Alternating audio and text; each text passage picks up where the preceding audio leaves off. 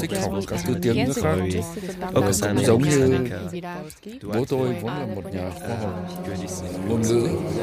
Ông biết rất là nhiều tiếng thứ nhưng mà ông là người yêu tiếng Việt hiểu tiếng Việt. Nên tôi chưa được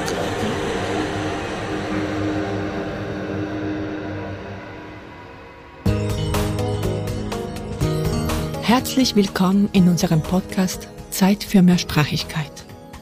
Wir möchten dich durch Mehrsprachigkeit empowern.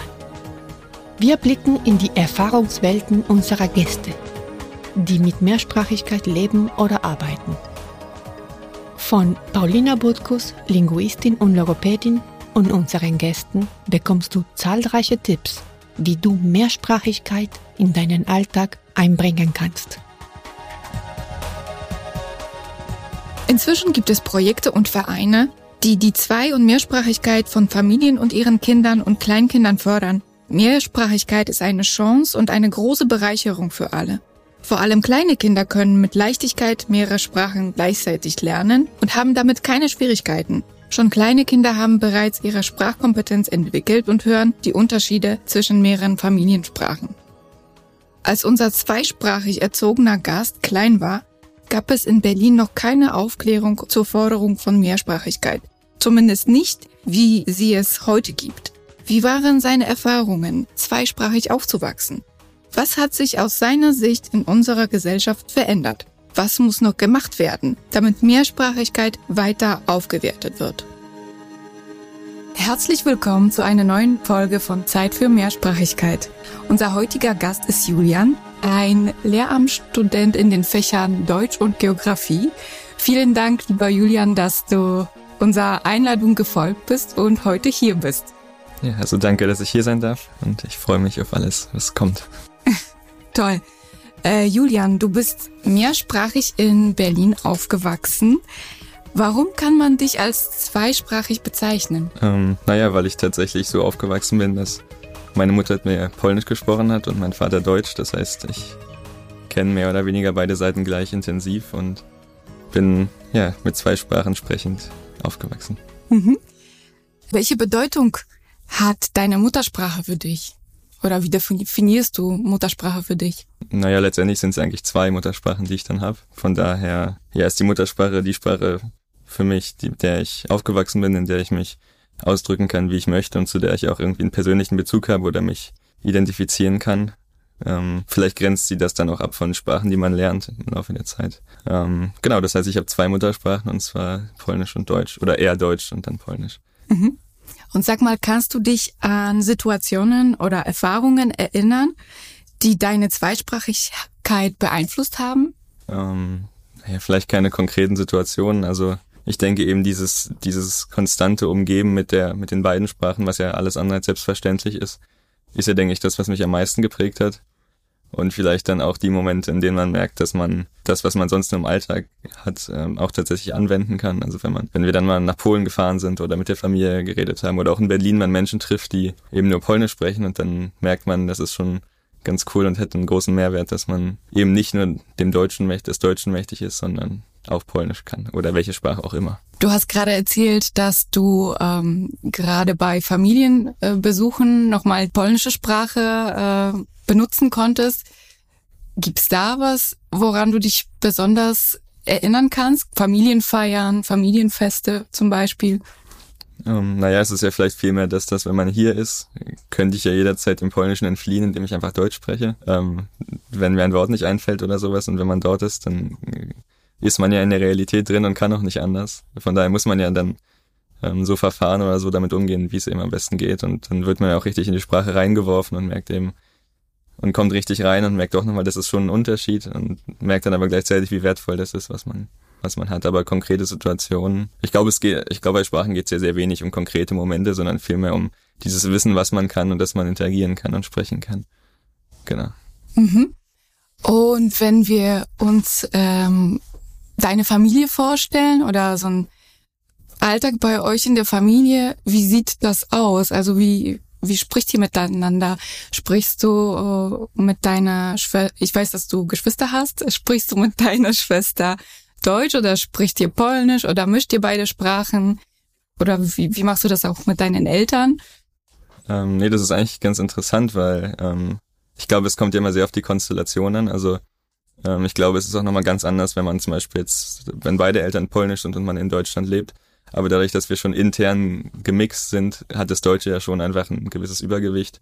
Ja, glaube ich, auch sehr natürlich ist, was ich auch von anderen Familien kenne, mit denen Kindern ich dann befreundet bin. Also ich rede mit meiner Schwester auch nur auf Deutsch, obwohl ich, ich weiß, dass wir beide Polnisch ja muttersprachlich verstehen. Aber ich glaube, es ist dann auch, wenn man einmal angefangen hat und wenn man sein ganzes Leben so kommuniziert, dann fühlt sich eine Sprache ja doch irgendwie richtiger oder was heißt richtiger, natürlicher an. Von daher, ähm, genau, hat meine Mutter mit mir immer auf Polnisch kommuniziert und ich glaube, ich merke jetzt auch, dass ich immer mehr versuche, auch mit ihr auf Polnisch zu sprechen, aber an sich ähm, hat ja das Deutsche schon immer dominiert und das Polnische war dann ähm, habe ich auch jetzt mit der Zeit gemerkt, ja eben ein riesiger Schatz oder was, was man jetzt mit der Zeit entdeckt. Ähm. Mhm. Und gerade diese Familienbesuche, ähm, hattest du da das Gefühl, dass du besonders in der polnischen Sprache dann einen Sprung gemacht hast oder hat das, hat das geholfen, vor Ort zu sein? Ja, total. Also ich glaube, das vor Ort sein ist ja das, was eigentlich zählt, weil das dann, also es ist ja hier in gewissem, gewissem Maße schon irgendwie, das heißt künstlich, aber ähm, wie gesagt, hier hat man ja mal einen Ausweg und wenn man dann in Polen ist, dann merkt man ja tatsächlich, dass man was damit machen kann und dann geht's mir zumindest immer so, dass man erstmal auftauen muss und reingeworfen wird. Und wenn man dann so richtig warm wird, dann merke ich immer, was ich doch alles kann und was ich denke, was ich vielleicht vorher nicht konnte. Ähm, von daher denke ich, ist ja jeder Besuch prägend und irgendwie wichtig ähm, in diesem Lernprozess und äh, da bin ich auch noch mittendrin. Mhm. Toll. Und gab es einen bestimmten Moment, wo deine Zweisprachigkeit dir das erste Mal wirklich bewusst geworden ist? Kannst du dich noch dran erinnern? Weil bei den kleinen Kindern ist es meistens noch sehr intuitiv, bevor sie wirklich die Sprachkompetenz erlernen. Gab es da so ein Aha-Erlebnis? Ich glaube auch, es gab jetzt keinen keinen konkreten Moment oder kein Aha-Erlebnis ähm, in dem Sinne, dass ähm, ich glaube, dass man das erste, also ich glaube nicht nur bei Kleinkindern, auch bei, wenn man Kinder oder Jugendliche ist, erwacht das erst so langsam, dass man merkt, was man da eigentlich hat und was man alles damit anfangen kann und wie wertvoll das ist. Ähm, vielleicht sind es wirklich diese Momente, die ich ab und zu hatte, auch vor kurzem erst wieder, wenn man Menschen trifft, die vielleicht sogar nur Polnisch können in Berlin oder die die gleiche Konstellation haben, weil davon gibt es ja durchaus viele. Ich glaube, vor allem Deutsch und Polnisch ist eine der, würde ich zumindest sagen, häufigsten Kombinationen, die ich getroffen habe. Dass es ganz häufig so ist, dass zum Beispiel die Mutter aus Polen ist und der Vater aus Deutschland oder andersrum. Und dass man dann erstens merkt, hey, ich bin gar nicht alleine damit. Und andererseits, dass ähm, man das dort dann auch anwenden kann oder irgendwie Leute hat, mit denen man drüber sprechen kann, die in gewisser Weise ja das gleiche, also das gleiche total positive Schicksal haben, aber es ist ja irgendwie trotzdem Schicksal, was man nicht steuern kann. Okay. Und sind das dann tatsächlich Gespräche, dass, dass, dass ihr bewusst über eure Zweisprachigkeit euch äh, austauschen könnt? Ja, ich glaube, früher war das gar nicht so. Früher war das, war das eben einfach so und das hat man so ähm, angenommen. Und ich denke, das kommt erst, ich, wie gesagt, ich kann gar keinen konkreten Zeitpunkt festlegen, aber das kommt ja so mit der Zeit, dass einem doch ähm, auffällt, was man da eigentlich Tolles hat. Und ich denke, jetzt würde das vielleicht zur Sprache kommen. Aber vor allem in Kinderzeiten oder Jugendzeiten war das eigentlich ja relativ außen vor erstmal. Mhm. Weil ich habe gerade ein ganz tolles Beispiel bei mir in der Praxis. Ein kleiner Junge, der gerade vier Jahre äh, geworden ist. Und ähm, das geschieht alles bei ihm wirklich intuitiv. Also er weiß, dass er mit mir Polnisch spricht, aber wenn jemand dazukommt, der Polnisch nicht kann, switcht er automatisch auf Deutsch und hat damit auch keine Probleme. Er weiß es zwar noch nicht es ist ihm noch nicht bewusst, der ist noch zu klein, um zu wissen, dass er wirklich zweisprachig ist. Aber das zu beobachten ist einfach eine ganz tolle Erfahrung. Und sag mal, kannst du dich noch erinnern, was deine Eltern in deiner Kindheit gemacht haben, um, um deine Zweisprachigkeit zu unterstützen? Na, ich glaube, das, das ist eben das, was ähm, ja für mich lange, für mir lange Zeit auch nicht bewusst war, dass dieses ähm, konstant mit einer Sprache umgeben, was meine Mutter ja getan hat, dadurch, dass ich es total komisch finde, wenn meine Mutter mit mir Deutsch spricht, was sie eigentlich nie tut, aber wenn dann Gäste da sind oder sowas, ähm, das fühlt sich für mich ganz unnatürlich an. Ich glaube, das war auch das Wichtigste, das Prägendste irgendwie dadurch, dass sie eigentlich so für mich meine Mutter ist, indem sie mit mir Polnisch spricht. Während mein Vater natürlich genau der ist, der mit mir Deutsch spricht. Ähm, genau. Ähm, ich überlege gerade, wie genau war nochmal die Frage?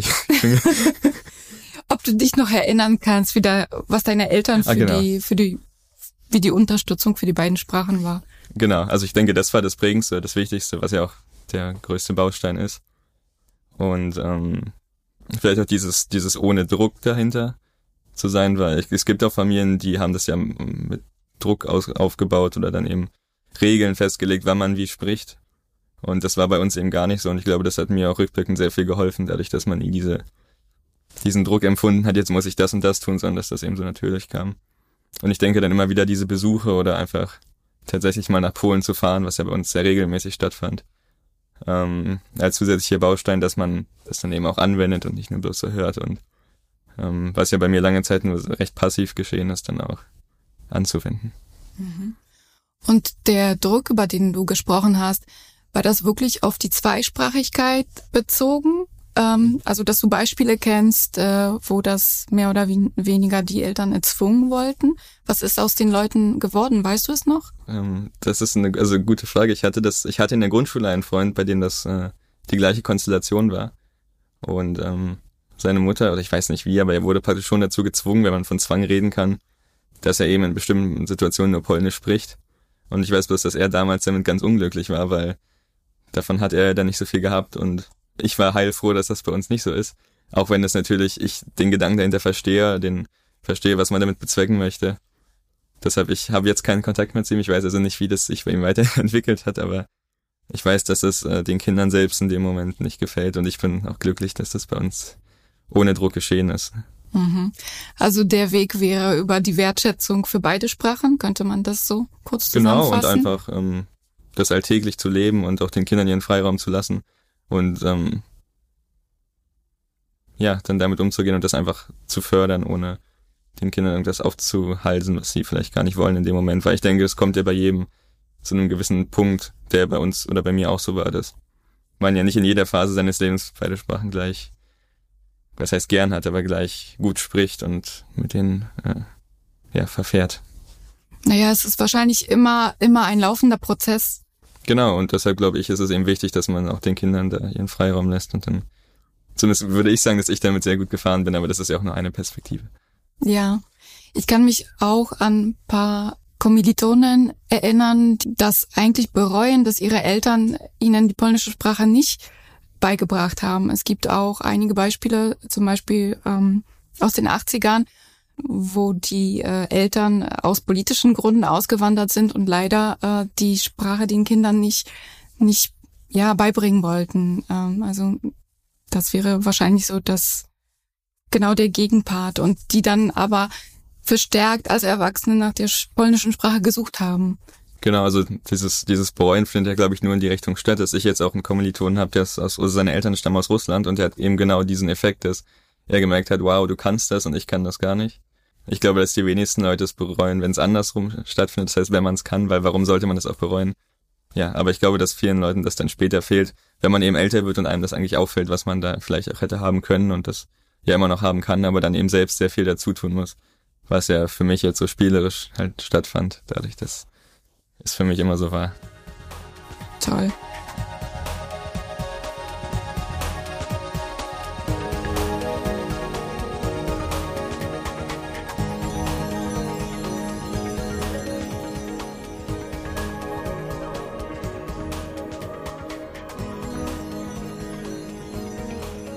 Jetzt bist du angehender Lehrer und kannst quasi äh, das fachlich lernen, von Pike auf lernen, wie man äh, vielleicht auch die Mehrsprachigkeit, je nachdem, den Kindern vermitteln kann? Beziehungsweise inwiefern hat dich deine Zweisprachigkeit beeinflusst bei deinem Berufswunsch? Das ist eine gute Frage, beziehungsweise die vielleicht auch unterbewusst nur stattfand, weil ich habe jetzt nicht gedacht, ich werde Lehrer, weil ich zwei Sprachen kann, auch wenn das natürlich eine sehr, ein sehr großer Vorteil ist. Ähm, was ich auch behaupten würde, was relativ, zumindest in meiner schulischen Erfahrung relativ wenig geschehen ist, dass wir Lehrer hatten, die mehrsprachig waren. Von daher würde ich jetzt nicht sagen, dass das äh, für mich der ausschlaggebende Grund war, sondern ein zusätzlich positiver Aspekt, der auf jeden Fall Dinge erleichtert oder noch ähm, Aspekte dazu gibt, die man sonst nicht hätte. Mhm.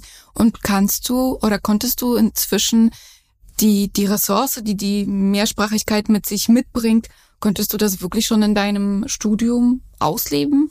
ähm, naja, was heißt ausleben? Also ausleben vielleicht nicht. Es gibt ja immer so, was ja doch relativ nischenhaft ist, aber immer hin und hin und wieder ähm, sehr oft freiwillig, selten nur verpflichtende Veranstaltungen, in denen das zur Sprache kommt. Ähm, es gibt zum Beispiel ein, ähm, ähm, das nennt sich Sprachbildung, also ein, ein Modul des Studiums, in dem es eben genau darum geht. Und das war damals ziemlich cool, weil ich hatte so ganz viele Wow-Effekte, weil wir auf einmal alles so theoretisch besprochen hatten, was für mich immer da war und dann nochmal einen theoretischen Zugang zu kriegen, ist schon schön. Aber das ist äh, doch relativ äh, wenig der Fall oder selten der Fall, da man ja doch vor allem im Bachelor ähm, eigentlich ja nur fachliche Dinge behandelt und sehr wenig, ähm, sehr wenig Theorie, die das Lernen betrifft. Mhm. Und wie muss ich mir Sprachbildung vorstellen? Ist das ein Fach, wo erklärt wird, wie, äh, wie Sprache gelernt wird oder? Genau, also es geht ähm, natürlich vor allem im Konst Kontext des Unterrichts äh, um ja verschiedene sprachliche Situationen der SchülerInnen, die dann den wir dann später, mit denen wir arbeiten werden. Das heißt eben ganz, ganz viel, vor allem auch was, was bedeutet überhaupt mehrsprachig, was bedeutet Sprachen lernen, ähm, ab wann ist man muttersprachlich, ab wann hat man eine Sprache nur erlernt, das sind ja alles, auch wenn fließende, fließende Definitionen. Ähm, von daher wird da schon versucht, auch im Studium darauf einzugehen, aber ja, relativ nischenhaft oder mhm. sehr kurz. Und vielleicht, tut mir leid, vielleicht geht's auch noch dann äh, um denn diesen interkulturellen Aspekt oder eben diesen Aspekt, wie geht man damit im Unterricht um, was hat man damit für Möglichkeiten, was für Potenziale und Chancen. Also es ging vor allem in meiner Erinnerung jetzt, das ist jetzt auch schon anderthalb Jahre her, um die Wertschätzung dessen, dieses Aspektes, vor allem für Kinder, die eben mehrsprachig sind und was das für Potenziale bietet und wie man damit adäquat umgehen kann. Mhm. Genau, was würdest du ähm, oder wie würdest du das beurteilen? Wie viel, wie viel Platz nimmt das Fach Mehrsprachigkeit oder wie oft wird wirklich das, das Thema thematisieren, äh, thematisiert während des Studiums? Ja, doch, recht, äh, relativ wenig. Also man kann es ja auch hochrechnen, ich habe jetzt keine Prozentzahl. Dieses Fach Sprachbildung macht fünf von 180 Punkten aus. Das könnte man jetzt mal nachrechnen. Also es ist doch relativ wenig und es gibt dann, also das ist der einzige verpflichtende Teil, wo es um Mehrsprachigkeit geht, wo ich sage, es ist auch schön, dass es den überhaupt gibt. Es ist ja auch eine sehr große Dynamik drin. Also vor fünf Jahren sah das ja noch der Verlaufsplan ganz anders aus. Ich denke, auch in fünf Jahren wird er anders aussehen und dieses, ähm, dieser Aspekt wird immer mehr, immer wichtiger werden. Ähm, und dann gibt es eben noch sehr viele Möglichkeiten, das freiwillig zu thematisieren. Also wenn man in seinem Schulpraktikum ist, kann man ja auch in die Richtung gehen. Man kann zum Beispiel auch in Deutsch immer wieder Inter Interkulturalitäts-, äh, Mehrsprachigkeitsdinge besuchen. Das ist aber alles eigentlich relativ freiwillig oder kann man wählen. Also das verpflichtende äh, Thema der Mehrsprachigkeit hält sich doch sehr in Grenzen, aber es ist überhaupt da und ich denke, es wird auch immer wichtiger werden mit der Zeit. Ich habe auch das Gefühl, dass das Thema inzwischen, dass es ein Umdenken stattgefunden hat. Langsam äh, gehen wir von dem Begriff äh, nicht deutscher Herkunftssprache weg und bewegen uns Richtung Herkunftssprache. Habt ihr von dem davon schon was gehört von dem neuen Fach? Ja, doch, also es ist viel auf jeden Fall immer der, der Begriff viel. Auch wie gesagt, wir haben uns ja auch sehr viel mit theoretischen Aspekten oder Herangehensweisen auseinandergesetzt. Aber nicht so, dass ich jetzt ähm, dazu eine halbe Stunde ausholen könnte. Wenn ich mich richtig erinnere, wurde das wirklich gesetzlich äh, dieses Jahr verankert, dass die Kinder demnächst HSU als Fach auch in den Schulen. Natürlich wird das ein langer Prozess sein. Äh, deshalb hätte mich interessiert, ob ob das als Fach jetzt bereits im Studium thematisiert wird. Ähm, Oder ja. wie die Umsetzung aussehen soll. Ähm, nee, tatsächlich, also der Berliner Senat oder die Berlin-Seite im Internet führt ja dazu schon einiges. Ja, also im Studium kam das bei uns noch gar nicht vor. Wobei vielleicht auch nochmal zu sagen ist, ich bin erst im Bachelor. Ähm, erst der Master ist ja dann ein Master of Education, also der Master, der tatsächlich ins Lehramt führt. Das heißt, ähm, der ist ja dann deutlich weniger theoretisch fachlich angelegt und viel mehr praxis- und lehramtsorientiert. Von der kann ich natürlich auch bloß jetzt aus der Hälfte des Studiums sprechen, die ich jetzt fast hinter mir habe. Nee, also ich habe mich dazu selbst dann ein bisschen belesen, weil eben mhm. im Studium das noch nicht vorkam, weil es ja dann auch wieder sehr Bundesländer- oder Ländersache ist, wie, in welcher Priorität damit verfahren wird. Ähm, und man kann sich dann auf der Berlin-Website da einiges zu aneignen, was ja eben aber gerade erst im äh, Öffnungsprozess oder im Startprozess ist. Ja. Und was hättest du getan, wenn du als Schüler damals die Möglichkeit gehabt hättest, Polnisch parallel zu Deutsch in der Schule zu lernen? Ähm, ja, ich denke, das ist total cool. Also wenn ich, ähm, wenn ich richtig informiert bin, ist ja der herkunftssprachliche Unterricht eben für Kinder, also man kann jetzt nicht als Polnisch Lernender oder Polnisch Lernende in diesen Unterricht, sondern eben bloß als Muttersprachlerin. Und das ist natürlich eine total coole Option. ähm, ist ja eben auch die Frage dann, welche Sprachen das betrifft, weil es sind ja dann doch, glaube ich, fünf oder sechs aktuell, wenn man dem Plan, Plan folgt. Ähm, was natürlich auch schön wäre, das dann weiter zu öffnen. Und ich denke, das hätten die meisten in Anspruch genommen, die, die das können. Das ist ja auch immer eine sehr eine Frage, in welchem Bezug man jetzt ist, vielleicht auch welche Sprachen dann von besonderer Relevanz sind.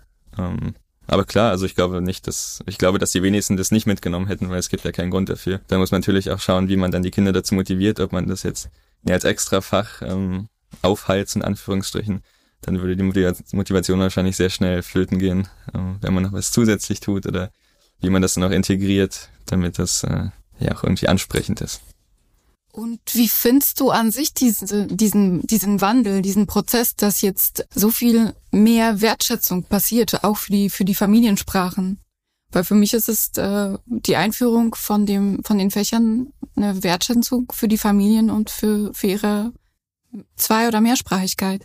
Definitiv, also der Begriff Wertschätzung ist, denke ich, da sehr, sehr passend oder sehr, sehr gut. Also das, was lange Zeit ja nicht getan wurde, und zwar eben diese Mehrsprachigkeit zu wertschätzen oder äh, auch den, vor allem den Kindern zu zeigen, guckt mal, was ihr da Tolles habt und was ihr damit anfangen könnt, ist ja ganz, ganz wichtig auch für sie, irgendwie als identitätsstiftende stiftende Sache. Ähm, ich glaube, nicht zuletzt verweist äh, der Berliner Senat auch immer wieder darauf, dass das ja eine tolle Chance für den Arbeitsmarkt sei, woran die Kinder jetzt wahrscheinlich noch nicht denken, aber ähm, dass ja doch sehr viele ähm, ja, positive Aspekte bringt, auf denen man aufbauen kann und gucken, wie das, wie das funktioniert. Also ich glaube auch zwischenzeitlich ähm, war das schon mal in Bayern Thema oder es wurde auch praktiziert. Und ich glaube, zum Schuljahr 2009 wurde das eingestellt, ähm, weil eben gesagt wurde, ähm, es ist schwierig, das äh, zeitlich hinzubekommen und äh, KritikerInnen behaupten oder sagen ja auch immer wieder, dass ähm, dafür ja auch anderer Unterricht wegfällt, den man dann irgendwie kompensieren muss. Also ähm, ist es ja auch so, dass das ähm, durchaus diskutiert wird, aber auch aus meiner Sicht natürlich mit deutlich mehr Pro-Punkten als Negativpunkten. Definitiv. Wenn ich das richtig in Erinnerung habe, ist im Moment Hamburg der Vorreiter. Berlin zieht langsam nach.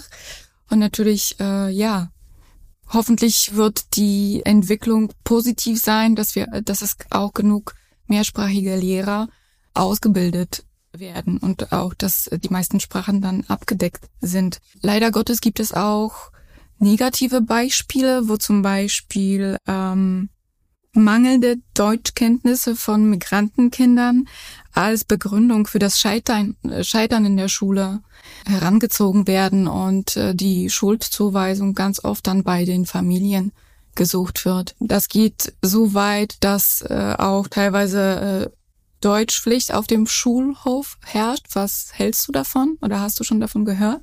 Genau, das ist ja auch kein Thema im Studium, aber trotzdem ja ein relativ äh, bekanntes in den Medien. Ja, ich frage mich immer, was das mit dieser Schuldzuweisung auf sich hat, also warum man jetzt einen Sündenbock dafür sucht, dass das ist ja auch ein Problem, was total ernst zu nehmen ist. Also nicht, dass man das kleinreden sollte. Aber für mich ist diese Deutschpflicht auf dem Schulhof eher äh, irgendwie ein letztes Mittel, was man krampfhaft versucht anzuwenden und die Versäumnisse ähm, der Jahre davor dann versucht unter den Tisch zu kehren. Weil äh, ich denke, die ist weder hilfreich für die Kinder noch für ihre Entwicklung und äh, ja, solch künstliche Sachen sind, glaube ich, wirklich schwierig. Einerseits äh, anzuwenden, aber andererseits ist auch die Frage, wo möchte man damit hin, weil wenn Kinder schon äh, schlecht Deutsch sprechen, aus welchen Gründen auch immer, ähm, sie dann gezwungenermaßen Deutsch sprechen zu lassen auf dem Schulhof, ist, denke ich, nicht der Weg, um sie dann auf einmal besser in der deutschen Sprache zu machen. Wenn du noch in dem Alter wärst, also als Schüler und eben, ja, in den Pausen mehr oder weniger gezwungen wärst, dann Deutsch zu sprechen, wobei ich natürlich nicht weiß, ob du dann Deutsch oder Polnisch gesprochen hast in den Pausen. Ja, wie würdest du das empfinden? Beziehungsweise vielleicht hast du das in, den, in deinen Praktikas schon erlebt, wie die Kinder damit umgehen? Ja, so tatsächlich hatte ich ja ähm, vielleicht die Situation oder die besondere Situation, dass ich jetzt äh, nicht auf nicht in sozialen Brennpunkten auf, auf der Schule war oder sondern dass das bei uns, glaube ich, ähm, immer ein relativ kleiner Aspekt war, weil relativ wenig Kinder zweisprachig waren und wenn ähm, dann sage ich mal unproblematisch zweisprachig, was jetzt in Anführungszeichen setzen ist, weil Mehrsprachigkeit ist nie problematisch, aber für die Lehrkräfte auf jeden Fall unproblematisch, weil das keine Konsequenzen oder keine Veränderung für ihren Unterricht bedeutet hätte. Aber ja, eben es ist ja ein ganz, ganz wichtiges Thema in Berlin, wie man mit dieser Mehrsprachigkeit umgeht und wie man sie wertschätzend lebt und gleichzeitig guckt, dass die deutsche Sprache eben nicht ja, unter den Tisch fällt, die ja total wichtig ist für Schule und für, für Lernprozesse. Ja, ich denke, wenn ich jetzt als Kind dazu genötigt worden wäre, Ähm, ich frage mich einerseits, wie man das jetzt kontrollieren möchte, weil das halte ich, äh, finde ich, möglich. Und dann frage ich mich jetzt aber auch, wenn ich jetzt als Kind mit Problemen in Deutsch dazu gezwungen werde, eine Sprache zu sprechen, die ich nicht beherrsche, würde ich wahrscheinlich nicht verstehen, warum man das jetzt von mir möchte. Und vielleicht vor allem dann nicht auch verstehen, warum das jetzt der einzige Weg ist, mir die Sprache näher zu bringen, weil das funktioniert. Das werden ja Kinder vielleicht noch nicht so sehen, aber wie soll das funktionieren? Da muss man an ganz anderen Stellen und auch viel früher ansetzen und dann nicht in der Grundschule noch versuchen, ihnen das jetzt unbedingt so beibringen zu müssen.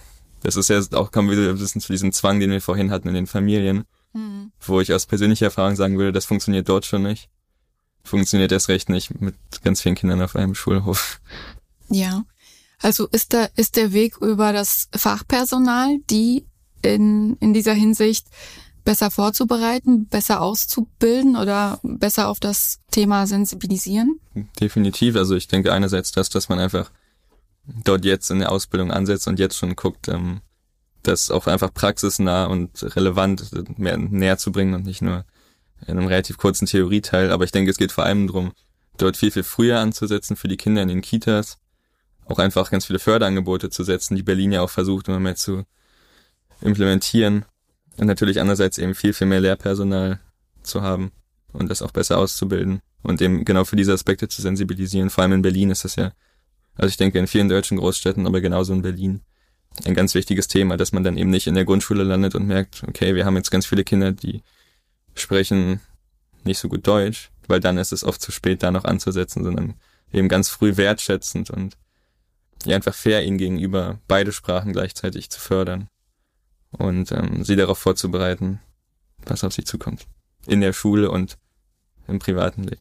Also das heißt, einerseits die Pädagogen zu sensibilisieren, besser auszubilden und andererseits Hand in Hand mit den Eltern. Ist das der Weg?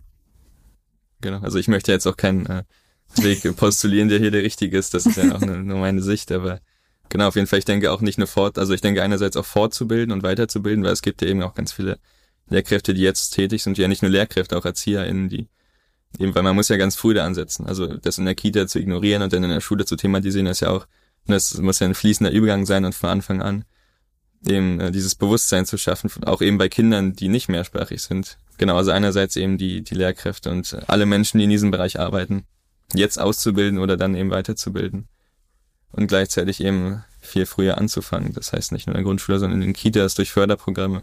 Also auch zu Hause mh. einfach Unterstützung zu bieten und die ja auch niedrigschwellig anzubieten und nicht irgendwo versteckt, wo man sie nur erreicht, wenn man sich ganz lange darum kümmert. Mhm. Also das heißt flächendeckend einfacher Zugang für die Eltern? Genau. Zum Beispiel? Und genau, genau.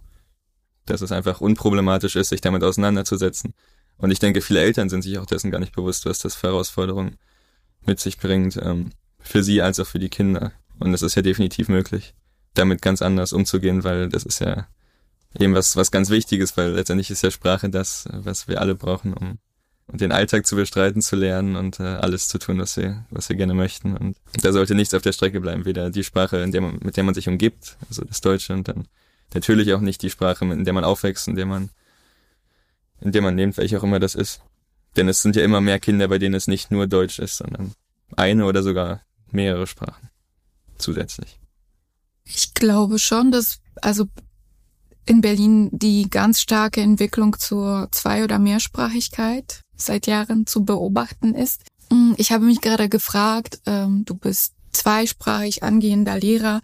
Stell dir mal vor, vielleicht so eine Beratungssituation später mit, mit Eltern, die auch ja zwei Sprachen zu Hause haben, meinst du, dass, dass du das Gespräch oder die Nähe zu den Eltern eher finden kannst, weil, du, weil du selber auch die Situation von zu Hause kennst, mehr oder weniger? Könnte es mir auf jeden Fall gut vorstellen. Also ich denke, eine Erfahrung selbst zu machen hilft immer, damit andere besser zu verstehen oder sich besser in ihre Lage hineinzuversetzen.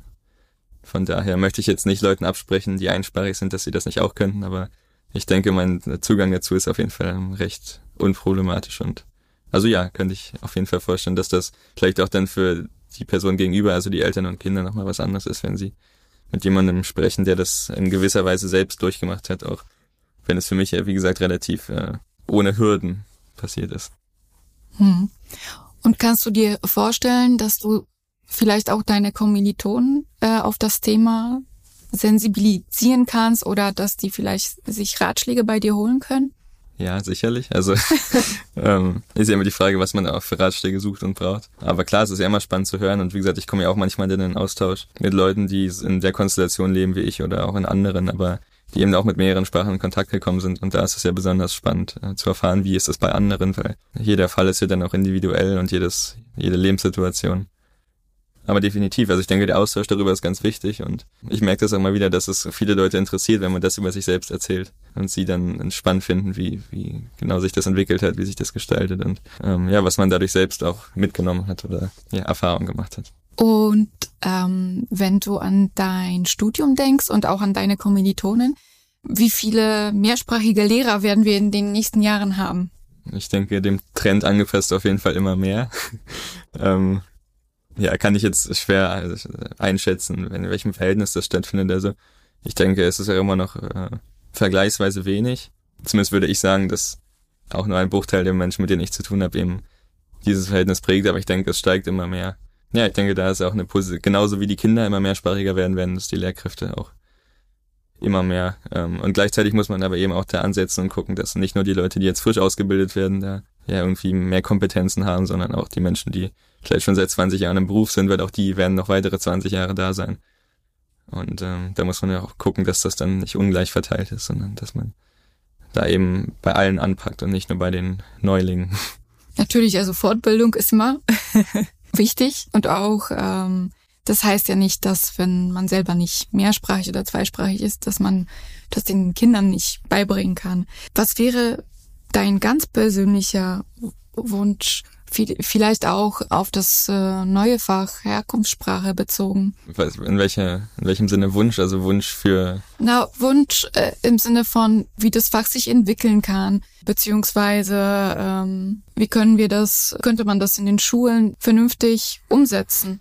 Ja, also vielleicht wäre mein größter Wunsch, dass es, ähm, es ist ja immer eine ganz große Frage der Umsetzung und auch, dass man das langfristig denkt und nicht ähm, jetzt versucht, in einem Jahr brachial in die Schulen reinzubringen und dann ähm, über ganz viele Dinge stolpert, die nicht so gut funktionieren, so dass man das also langsam und äh, angepasst einsetzt und auch von anderen Bundesländern und Städten lernt, die das schon länger tun, vielleicht auch aus anderen Ländern, denn äh, ja, es gibt ja auch viele andere Länder, die das äh, schon so in gewisser Weise irgendwie implementiert haben und dass man da eben äh, mit der Zeit geht und guckt, was kann man von anderen lernen.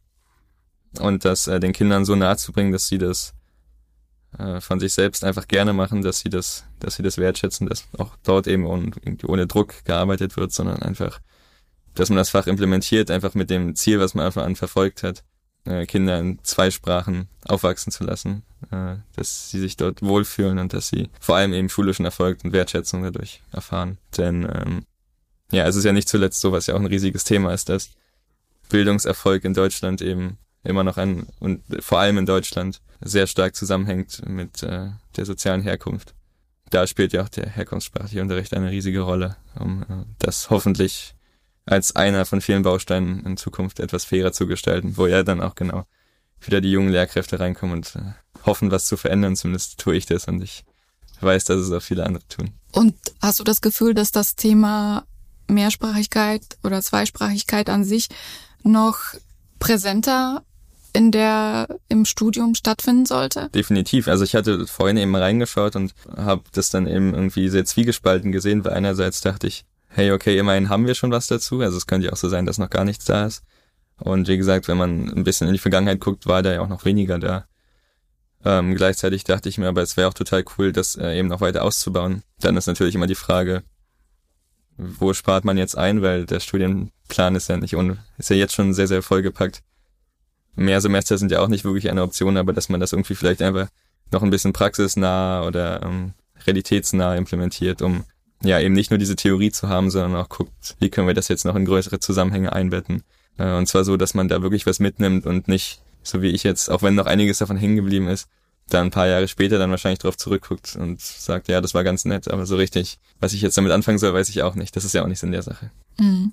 Sondern das eben als äh, Teil des Studiums zu haben, der vielleicht auch immer konstant nebenher läuft oder irgendwie mehr Präsenz bekommt. Mhm.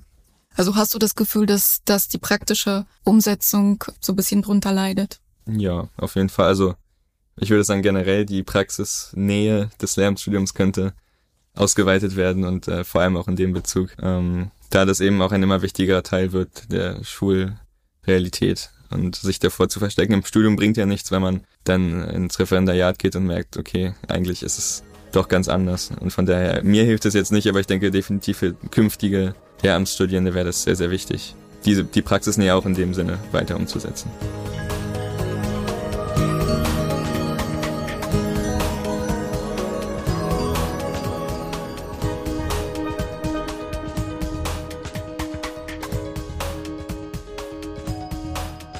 Ich habe noch eine Frage, ob du dich noch erinnern kannst aus deiner Kita-Zeit, ob es ganz konkrete Beispiele gibt zu äh, zwei, beziehungsweise wie, wurde deine Zweisprachigkeit in der Kita-Zeit damals schon unterstützt? Das ist eine ganz gute Frage, weil das jetzt bei mir auch schon 15, 16, 17 Jahre her ist. Ich denke, sie wurde nicht so aktiv unterstützt, als ich sage, ich hätte jetzt äh, einen großen Mehrwert von gehabt. Vielleicht auch einfach, weil ich mich nicht so dran erinnere. Ähm, weil ich in meiner Schulzeit eben viele Leute getroffen habe, die auch mehrsprachig waren. In der Kita weiß ich das gar nicht mehr so, weil ja, da ja auf jeden Fall immer alles auf Deutsch lief und das ja auch ähm, irgendwie gleichzeitig ein ganz wichtiger Teil ist, worauf ich ja vorhin hinaus wollte, dass man ja in den Kitas eben anfangen muss, ähm, die Kinder zu sensibilisieren und auf beiden Seiten zu unterstützen mit beiden Sprachen oder wie viele sie auch immer haben. Ja, von daher weiß ich, habe ich jetzt natürlich nur bedingt oder eigentlich gar keine Perspektive darauf, wie es jetzt läuft in den Kitas, weil ich zumindest hoffe, dass das schon mehr Bestandteil ist. Kommt vielleicht auch wieder darauf an, in welche Kitas man jetzt guckt, ähm, wo die sich befinden.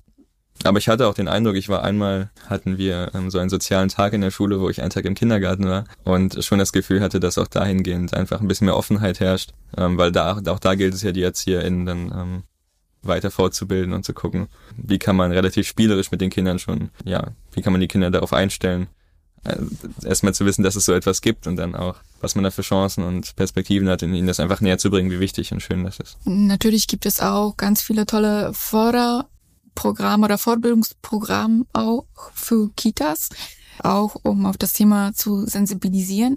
Aber vielleicht kannst du dich erinnern, ob es auch in deiner Kita-Zeit anderen also kannst du dich an andere Sprachen erinnern oder vielleicht war dann so ein Gefühl, dass ja, die eine andere Sprache sprechen, weil die Kinder sind, was das betrifft, eigentlich ganz offen.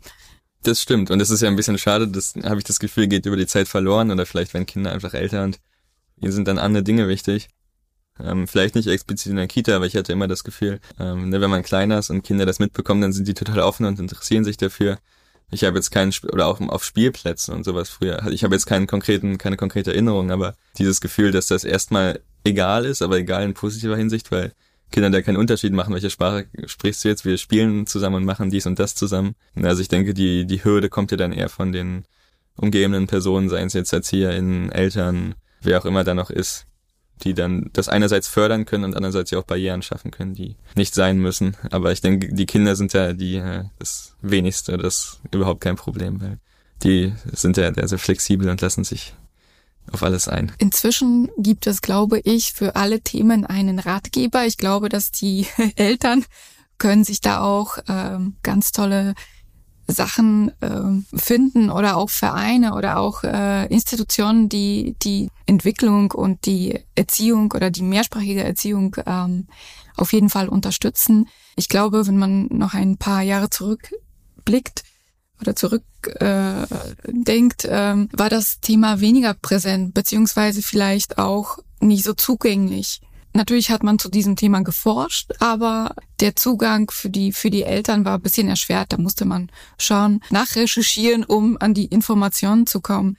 Deshalb bin ich auch so froh, bei dem Projekt Geliebte Mehrsprachigkeit dabei zu sein und auch da auf die ganzen Probleme oder Fragen der Eltern eingehen zu können und auch die ganz tollen Vereine, die verschiedene Sprachen in Berlin unterstützen oder auch Beratungen für Eltern, wie zum Beispiel Mehrsprachigkeit im Ohr, die in sieben Sprachen kostenlos die Eltern berät, aber auch viele anderen Vereine in den verschiedenen Communities. Kannst du dich erinnern, ob es früher für deine Eltern solche Anlaufstellen gegeben hat? Oder haben die davon erzählt? Ja, also erzählt haben sie auf jeden Fall nicht, oder ich habe es vergessen. Nee, aber ich denke schon, dass, dass es auch mein Eindruck ist, auch ähm, wie Berlin, der versucht relativ öffentlich das in den Medien zu kommunizieren, dass es da immer mehr Angebote gibt und auch immer ein, einfach ein größeres Bewusstsein, ähm, weil auch was du von Forschung und sowas gesprochen hast, das ist ja immer die eine Sache und ich denke, da wird das auch immer mehr, aber dann äh, Dinge zu kommunizieren oder Ergebnisse eben unter die Menschen zu bringen, ist ja nochmal was ganz anderes. Und von daher, ähm, wie gesagt, also ich kann mich nicht erinnern, dass meine Eltern da, ähm, ich glaube, meine Mutter war da sowieso schon relativ ähm, gut belesen oder informiert und hat dann da relativ viel umgesetzt oder auch was sie einfach intuitiv für richtig gehalten hat. Ja, was vielleicht auch nochmal zu erwähnen ist, ich glaube, das kam am Anfang gar nicht rüber von meiner Seite aus, dass meine Mutter ja deutsch- und polnischsprachig ist. Das heißt, vielleicht auch das Problem, was viele Familien jetzt haben, dass sie, sei es Spanisch, Italienisch, was auch immer, sprachig sind und das Deutsche aber gerade erst lernen, dass die ja nochmal einen ganz anderen Zugang zu allen Angeboten haben, die meine Mutter ja diese, wo meine Mutter ja diese Barriere nie hatte, dadurch, dass sie gleichzeitig auch mal Deutsch gesprochen hat. Also vor allem Angebote zu schaffen für Menschen, die eben gerade Deutsch erst lernen oder das nicht muttersprachlich beherrschen, das ist ja ganz, ganz wichtig. Von daher spreche ich aus einer sehr privilegierten Position, da das ja bei uns nie ein Thema war. Mhm. Also wäre der Weg, dass die ähm, kleinen, kleineren Communities oder die Vereine sich besser vernetzen? Ist ja, das der auch. Weg? Also ich denke, es gibt ja nicht einen Weg, der richtig ist, sondern eben ganz viele, die man irgendwie zu einem großen Weg oder einem großen Ziel führen lässt. Und zwar eben dieses die größere Bewusstsein für Mehrsprachigkeit und die Förderung und die Wertschätzung dessen. Und da sind, denke ich, Vereine genauso wichtig. Also auch Dinge, die nicht ähm, vom Senat kommen oder wie auch immer oder nicht unbedingt öffentlichkeitswirksam sind, sondern einfach von aus den Menschen herauskommen und äh, darf sich vernetzen. Genauso wie aber eben Baustellen in den Kitas, ähm, in den Schulen und die auch von der Stadt herangetragen werden. Also da gibt es ja ganz, ganz viele Dinge, die alle zusammenwirken müssen, damit ja man mehr schaffen kann. Mhm. Was wären deine Wünsche an die, ja, du als, als junge, als junge mehrsprachige Generation?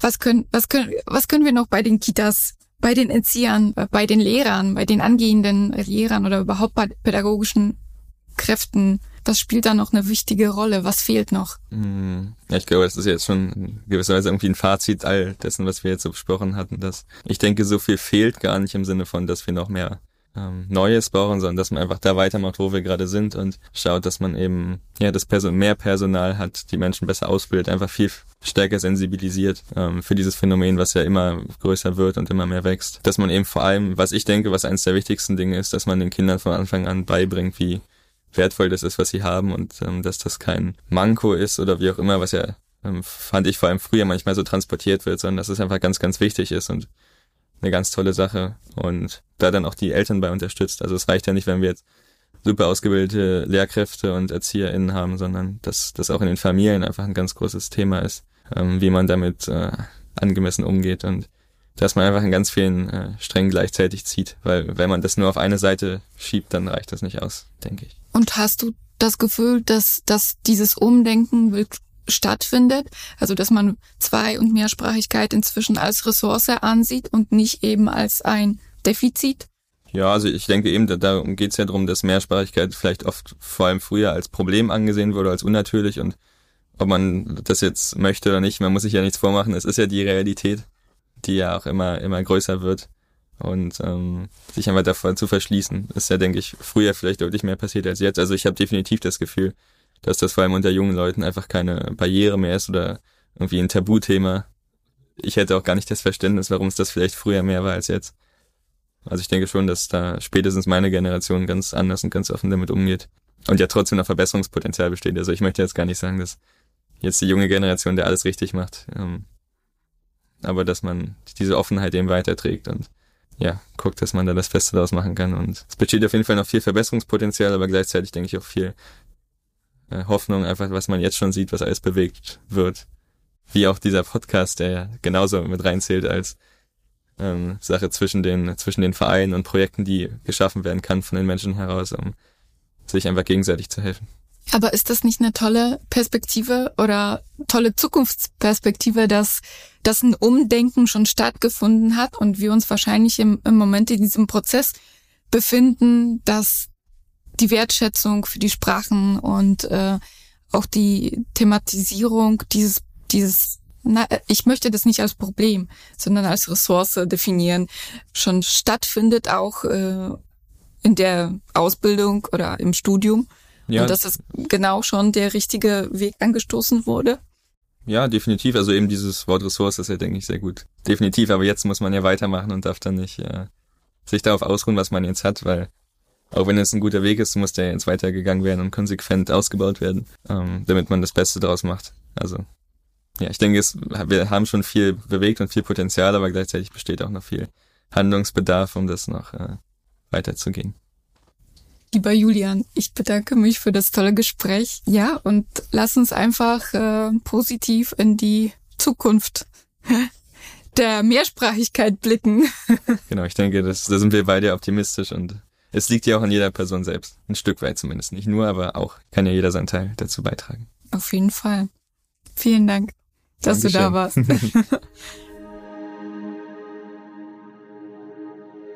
Mit mehreren Sprachen aufzuwachsen ist heute keine Seltenheit mehr, sondern weltweit gesehen trifft es auf die Mehrheit der Menschen zu. Wie gern und auch wie gut Ihr Kind die Familiensprachen lernen wird, ist stark von der Wertschätzung für alle Sprachen abhängig. Wenn alle Sprachen sowohl ihrer Familiensprache als auch die Umgebungssprache positiv verknüpft werden und aktiv genutzt werden, Sprechen Sie mit Ihrem Kind in der Sprache, die Sie am besten beherrschen. Kinder lernen sprechen unterschiedlich schnell im individuellen Tempo. Wenn Sie Fragen zur mehrsprachigen Erziehung, zum Berliner Bildungssystem oder Unsicherheiten, Sorgen zur Sprachentwicklung Ihres Kindes haben, können Sie viele Beratungsmöglichkeiten in Berlin in Anspruch nehmen, wie zum Beispiel Mehrsprachigkeit im Ohr, MIO genannt, oder wenden Sie sich an die zahlreichen Vereine und Communities, wie zum Beispiel Mamis en Movimiento oder Sprachcafé Polnisch. Dieser Podcast ist eine Produktion von Mamis en Movimiento und Sprachcafé Polnisch und ist Bestandteil des Projektes Gelebte Mehrsprachigkeit 2021. Das Projekt Gelebte Mehrsprachigkeit 2021 wird aus Mitteln des bezirklichen Integrationsfonds des Bezirks Pankow gefördert. Der Integrationsfonds ist eine Maßnahme des Gesamtkonzepts zur Integration und Partizipation Geflüchteter des Senats von Berlin. Regie und Redaktion Lilian Vasquez Sandoval. Co-Redaktion Agatha Koch. Moderation Paulina Butkus. Musik und technische Produktion Nieto Kastenfischer.